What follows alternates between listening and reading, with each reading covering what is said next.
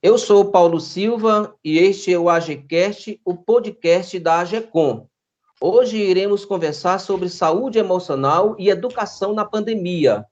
Temos como nosso convidado o psicólogo Fábio Melo. Fábio é graduado em psicologia e especialista em neuropsicologia e terapias cognitivas e comportamentais. E conosco também teremos a participação do repórter Bruno Guedes. Fábio, sabemos que a relação escola, professor e aluno nem sempre tem sido fácil, dado as dificuldades inerentes do próprio sistema escolar que temos hoje em nosso país. Agora, com o advento da pandemia, esses fatores parecem ter ganhado um contorno ainda mais complicado. Este é o cenário. Desde março de 2020, cerca de 48 milhões de estudantes deixaram de frequentar as atividades presenciais nas mais de 180 mil escolas de ensino básico espalhadas pelo Brasil, como forma de prevenção à propagação do coronavírus, dado de acordo com o último censo escolar divulgado pelo INEP. A minha primeira pergunta logo, professor Fábio, quais são os maiores desafios que as escolas terão que enfrentar na volta às aulas pós-pandemia? Então, Paulo, obrigado pela palavra. É, primeiro, é um prazer estar aqui com vocês. Eu espero conseguir esclarecer e falar no tempo que nos é discorrido, pelo menos os pontos mais importantes. Tá, sobre desafios para retomada, primeiro a gente tem que pensar nos desafios de adaptação, tipo a prevenção dos efeitos maiores negativos com a retomada. Para isso, o que já está se falando muito, não é? é a necessidade de você manter um ritmo de estudo em casa. É uma excelente oportunidade para você praticar, no caso dos alunos, a independência, você saber estudar sozinho. Na verdade, o senhor mesmo comentou, a gente, principalmente no Brasil, sempre teve essa debilidade dos alunos souberem uh, estudar sozinhos, pegar o seu livro, ler bastante em casa, sem aquela orientação guiada demais dos professores ou do sistema de ensino, exigindo que você se adapte sozinho. E agora isso está eh, sendo muito mais exigido. Uh, mas como a gente sabe, muitos alunos não estão fazendo esse preparo, não estão se adaptando. Aí, quando se fala das dificuldades que o sistema de ensino vai ter para fazer esses alunos voltarem para o ritmo de estudo, é muito mais sensato pensar em como os próprios alunos vão ter que se adaptar, entende? As exigências vão acontecer e o colégio vai cobrar muito mais, obviamente. Só que não vai, não existem medidas que realmente funcionem se eles realmente não entenderem, se não tiverem esforços no sentido de fazer os alunos entenderem que eles precisam estudar sozinhos, precisam desenvolver essa autonomia. Entendem? Sem isso, a gente não vai conseguir mesmo. No caso da psicologia, a gente usa muito isso na clínica, por melhor que sejam as técnicas, que o psicólogo, o terapeuta, o neuropsicólogo vai utilizar, vai colocar ali com você, se, não, se o paciente não, não fizer alguma coisa em casa, sozinho, no momento que ele não está ali com o terapeuta guiando ele, também, né? Ah, então, simplesmente não vão ser vistos os resultados. Eu não digo nem resultados menores, é resultados algum, entende? Nenhum mesmo. E é lógico, é de se esperar que se a gente for repetir os modelos de como a educação já era aplicada antes dessa pandemia, a gente vai ter um colapso gigantesco com a volta às aulas. Eu não quero ser pessimista, mas é o que parece. É, os, os, desafios, eles são, é, pelo que a gente tem visto aí, o, esse contorno, de, da, principalmente após a pandemia, os desafios são imensos, os empecilhos são muitos, a gente sabe disso, inclusive uma, uma pesquisa da TIC Educação, feita em 2009, divulgada agora no mês de julho, mostra que 39% dos estudantes de escolas públicas do Brasil não tem computador ou tablet. Já nas escolas uhum. particulares, esse índice cai aí para 9%. Então, assim, a desigualdade é imensa.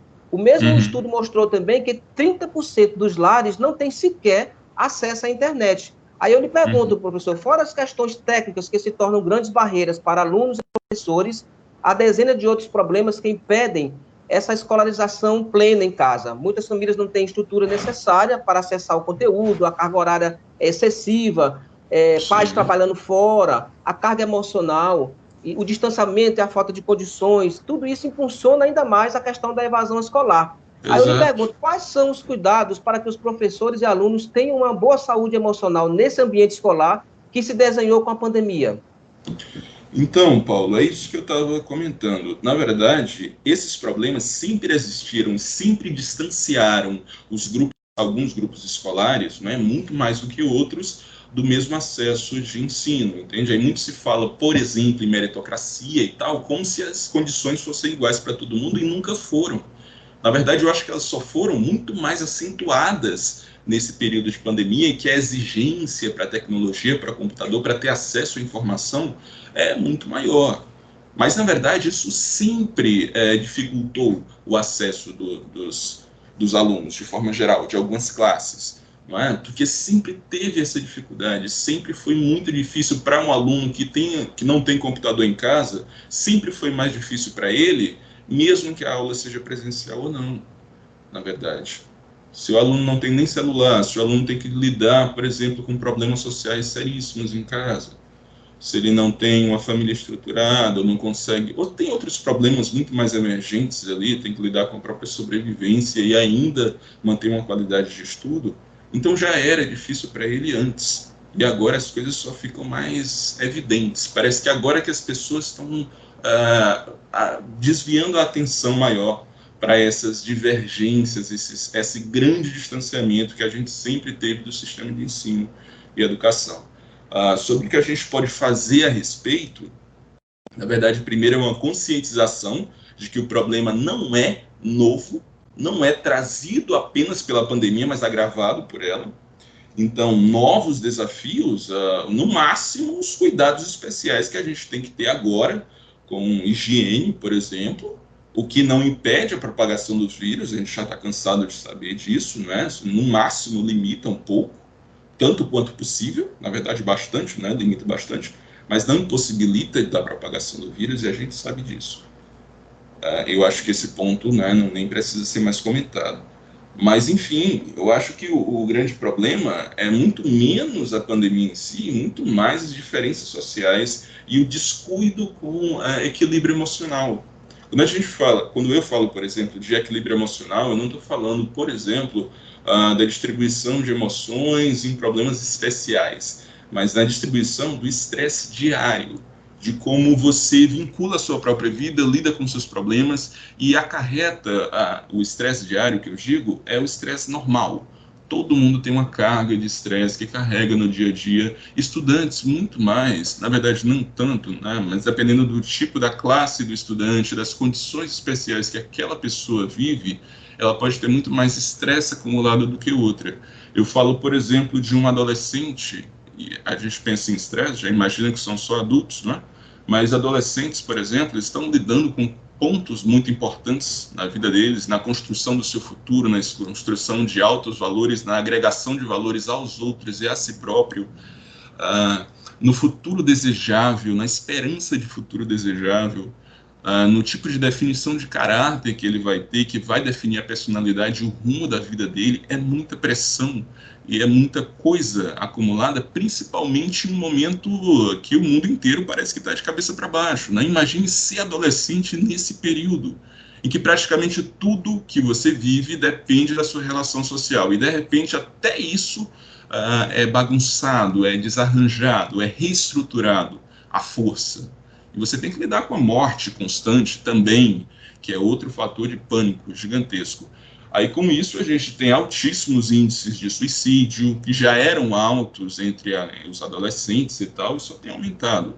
Uh, depressão, ansiedade generalizada nem se fala entre adultos e adolescentes, mas eu digo adolescentes porque a gente está tocando nesse ponto, né, falando de estudantes e da, dos problemas inerentes à, à condição dos estudantes nessas idades, principalmente idade escolar, e todos os efeitos que vêm agregados com isso. Então, o cuidado com saúde mental pode ser gerenciado de muitas formas. Primeiro, é você perceber que existe a necessidade de você ter cuidado com o seu estresse emocional, com a distribuição dos seus valores também. Porque normalmente as pessoas olham para essas condições e veem que só precisam procurar cuidados mentais, seja com psicólogo ou não, mas só preciso cuidar mentalmente se eu tiver algum problema se eu tiver tendência para um toque, para um, uma depressão, se eu tiver, sabe, pelo menos uma inclinação para isso. Aí, como se diz, eu sou uma pessoa forte, eu não preciso, mas não é assim. Se você não gerencia bem a sua vida, você não pode ver o quanto aquilo está sendo negativo para você, o quanto aquilo está desgastando o seu dia a dia, a sua noção de futuro, o, o, tipo de pessoa que você poderia ser, o desempenho que você poderia estar tendo na sua profissão, você não consegue ter porque está descuidando de alguns pontos básicos. Ah, o senhor tem mais alguma pergunta, professor? É, a, a, a, mudança, é, doutor Fábio, a, a, mudança no processo de ensino, aprendizagem, do presencial para o remoto, e todo esse uhum. contexto aí que o senhor já até falou, da crise sanitária e outras coisas, e outros fatores mais, que influenciam Sim. no bem-estar de ambos os grupos, é uma demonstração, por exemplo, de tristeza constante, agressividade, mudança brusca de comportamento, a falta de vontade para interagir, atividades em excesso ou falta de sono e apetite. É, é, a gente tende a perceber que algo não vai bem. Pode significar até que tanto professores como alunos não estão conseguindo lidar com esse estresse que a pandemia gera. Mas também é necessário ser olhado com calma para ver se há algum transtorno mental, como ansiedade ou depressão acontecendo. É, nós temos vivido, por exemplo, uma cultura avalicionista dentro do ambiente escolar, muitas vezes selvagem. Como você avalia isso na saúde emocional dos professores? Dos professores. Né? Certo. Então, senhor Paulo, é, como o senhor trouxe antes, sim, a gente está vendo o ponto que o senhor trouxe, as coisas realmente parecem desconexas, parece, eu repito, que é uma coisa nova, mas não é. Eu acredito que seja só a evidência de descuidos que já aconteciam antes e que agora estão ampliados, né? como se essa, esse vírus fosse uma lente nos problemas uh, no descargo emocional de tantas pessoas. Aí você vê evidências como a falta de apetite uh, ou, a, o apetite demais, né? Você pode comer de menos ou demais. Ansiedade e depressão são muito comuns. Uh, sintomas fisiológicos, sintomas emocionais e sentimentais, que não é a mesma coisa. Todos esses desarranjos são evidências de que não temos o costume, não temos a cultura de ter esse cuidado com saúde emocional. Uh, quando o senhor fala, por exemplo, de professores, professores eles estão tendo uma carga muito maior. Eu acredito que é o tipo de problema que acontece em várias outras áreas, mas professores, sim, é uma evidência fortíssima. O senhor Bruno Guedes deve conseguir contribuir com a gente também no sistema pedagógico sobre como professores estão tendo uma responsabilidade maior, são sendo obrigados a se ajustar a um sistema muito maior, ainda tem que lidar com toda a descarga emocional dos próprios alunos, que também não estão num paraíso emocional. Né?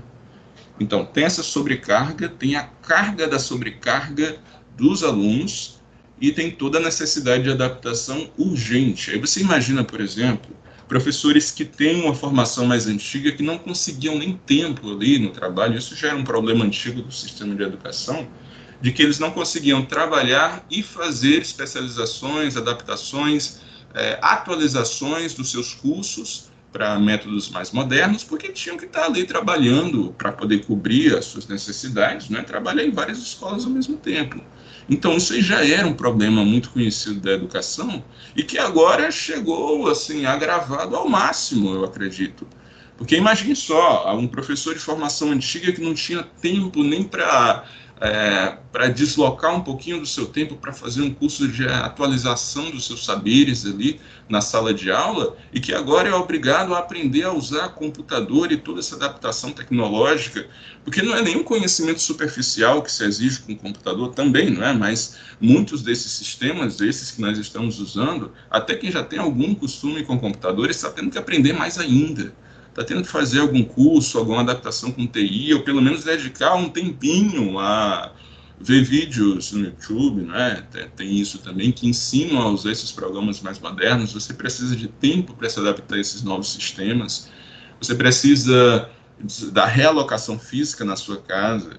De repente você tem que enfim, todo o trabalho que já era sobrecarregado do professor de correção de material, os professores aqui podem dizer mais, eu também sou professor, Uh, mas, enfim, parece que tudo ficou muito mais intenso, muito mais uh, é, difícil, e o problema que era da busca da atualização agora já é muito mais distante.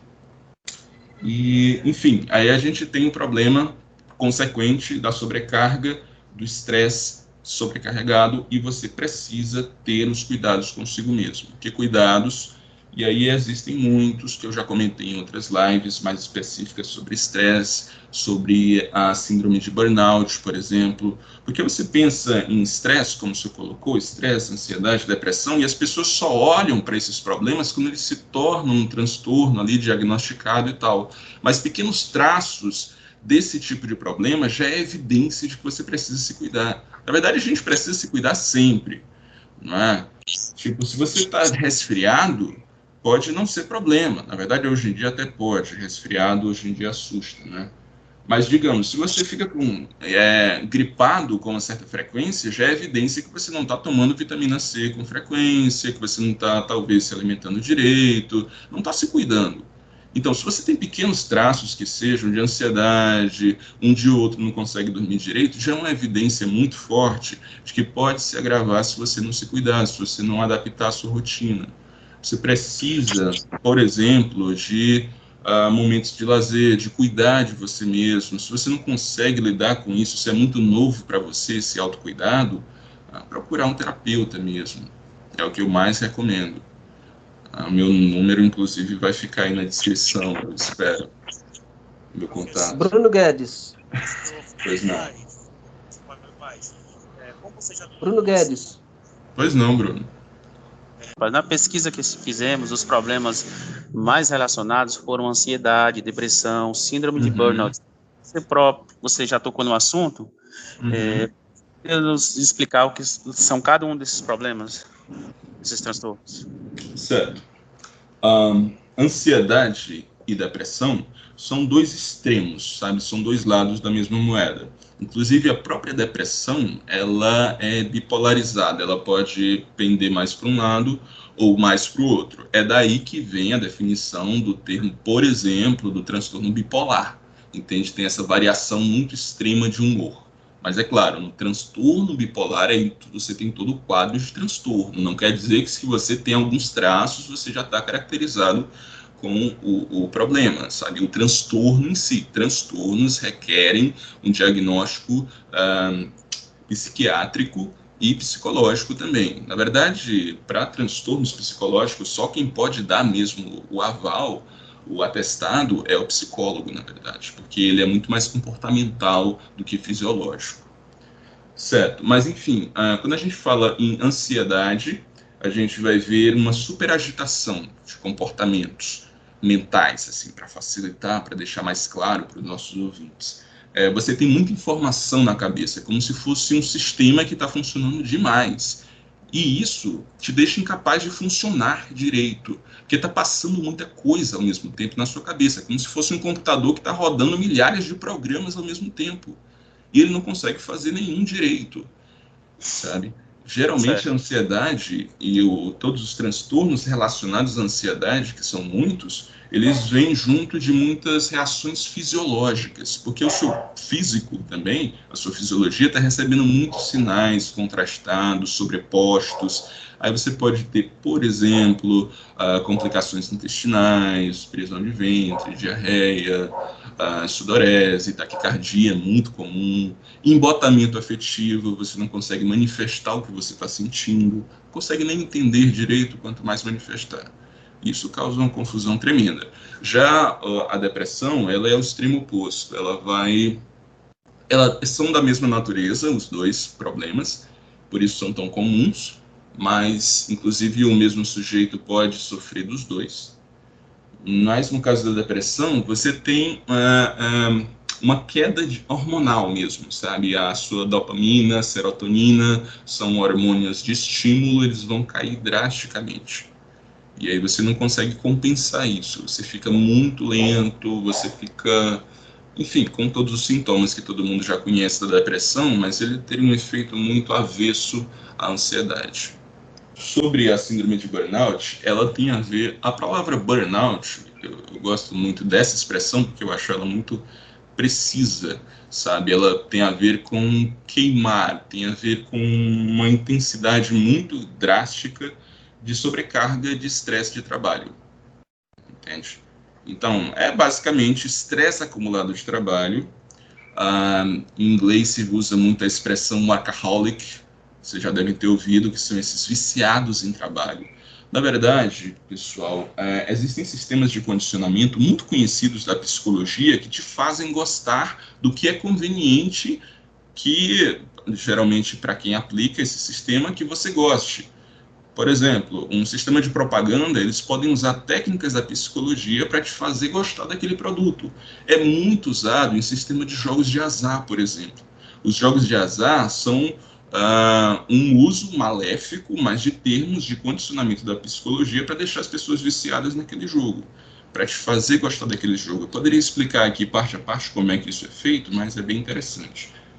Mas então, Uh, muitas empresas que entendem desses métodos de pesquisa, que usam principalmente psicólogos, né, no RH, em outros setores, tem a psicologia organizacional, que já é voltada para essas grandes empresas, elas fazem muitos funcionários realmente dedicarem tudo que eles têm ao trabalho, o que é muito bom para a empresa e nem sempre é bom para o trabalhador. Entendem? Então, se o sujeito, de repente, ele não consegue germinar outras áreas da vida dele, mesmo que ele se saia bem no trabalho, ele simplesmente não consegue dividir as áreas de necessidade da própria vida dele para as outras esferas que também são importantes. E se você não cuida das outras áreas da sua vida, você vai ter problemas drásticos, problemas muito sérios. Esse quadro é que a gente define como síndrome de burnout. Ok, professor, é, doutor, é, já, já caminhando já para o final, eu vou fazer uma, uma última pergunta. É, agora, nós como pais, né, eu sou pai, muitos de nós e muitas pessoas que vão estar ouvindo esse podcast também são pais, então já pensando em tudo isso, né, para lidar com o imprevisível, com a incerteza, com sentimentos ambivalentes, requer, lógico, a serenidade para que a mente continue funcionando e produtiva. Uhum. Então, qual seria a sua dica para os pais de alunos para que cons consigamos manter é, a, a, os, a, os, nossos filhos é, com, com, com, a, mente sã, com a mente tranquila, para poder é, é, vencer todas essas barreiras que a pandemia trouxe. Aí já encerrando a, o nosso podcast de hoje. Tá ótimo. Então, Paulo, numa resposta curta e mais direta, eu diria que a melhor estratégia sempre é agregar valores positivos ao comportamento de estudar. Sabe, você estudar ali junto com o aluno, você precisa é, ter uma abordagem mais positiva e manter uma frequência do estudo, por exemplo, sempre um horário já dedicado para você ir estudar com o seu filho, porque isso aí já era cobrado, já era necessário muito antes da pandemia, mas agora mais ainda, não é? Ele está mais tempo em casa. Você também vão estar tá em casa em alguns horários com seu filho, pelo menos eu espero que tenham esse tempo. Então, o tempo que vocês vão passar juntos, é claro, tem que ser dividido em algum lazer também, até para desestressar, sabe, para não ficar sobrecarregado. Mas é necessário achar algum momento para agregar valores positivos ao ato de estudar, o ato de ler, o ato de ficar independente dos modelos de estudo. Ah, eu só estudo quando eu estou na hora da aula, aqui no, na frente do computador, do celular, assistindo vídeo aula e tal. Não, se você não criar essa independência, se você não introjetar no seu filho uh, que é legal você ler sozinho, você produzir sozinho, você criar essa autonomia, então ele sempre vai ver esse ato como uma coisa é, difícil, como uma coisa penosa, enquanto você não agregar os pontos positivos para isso. E aí é estudar com ele, ler com ele, dar memórias positivas relacionadas aos estudos, Uh, e aí cada matéria não é, tem uma técnica diferente para você abordar de um jeito mais gostoso, de um jeito mais descontraído, mas possível é, basta você ir pesquisando e procurando que você consegue. E, enfim, criar esse costume desde cedo, de preferência em um horário ali espaçoado já reservado para isso. Doutor Fábio, nós agradecemos demais a sua presença aqui conosco no nosso AGCast falando sobre esse assunto de, de tão importância para a nossa sociedade, para esse momento de, de, de, incerteza, de pandemia que nós estamos vivendo. Nós agradecemos é, demais a sua, a sua presença aqui conosco, tá bom? Eu que agradeço, senhores, foi um prazer. Uh, e um abraço para os nossos ouvintes. E é isso, até mais. Contem comigo para qualquer contato futuro. Ok, então. Obrigado. É, este foi o AGCast, o podcast é, da AGCOM, tratando de saúde emocional e e educação na pandemia. Um forte abraço para vocês. Prometemos voltar na outra semana com mais um assunto interessante para você. Até lá.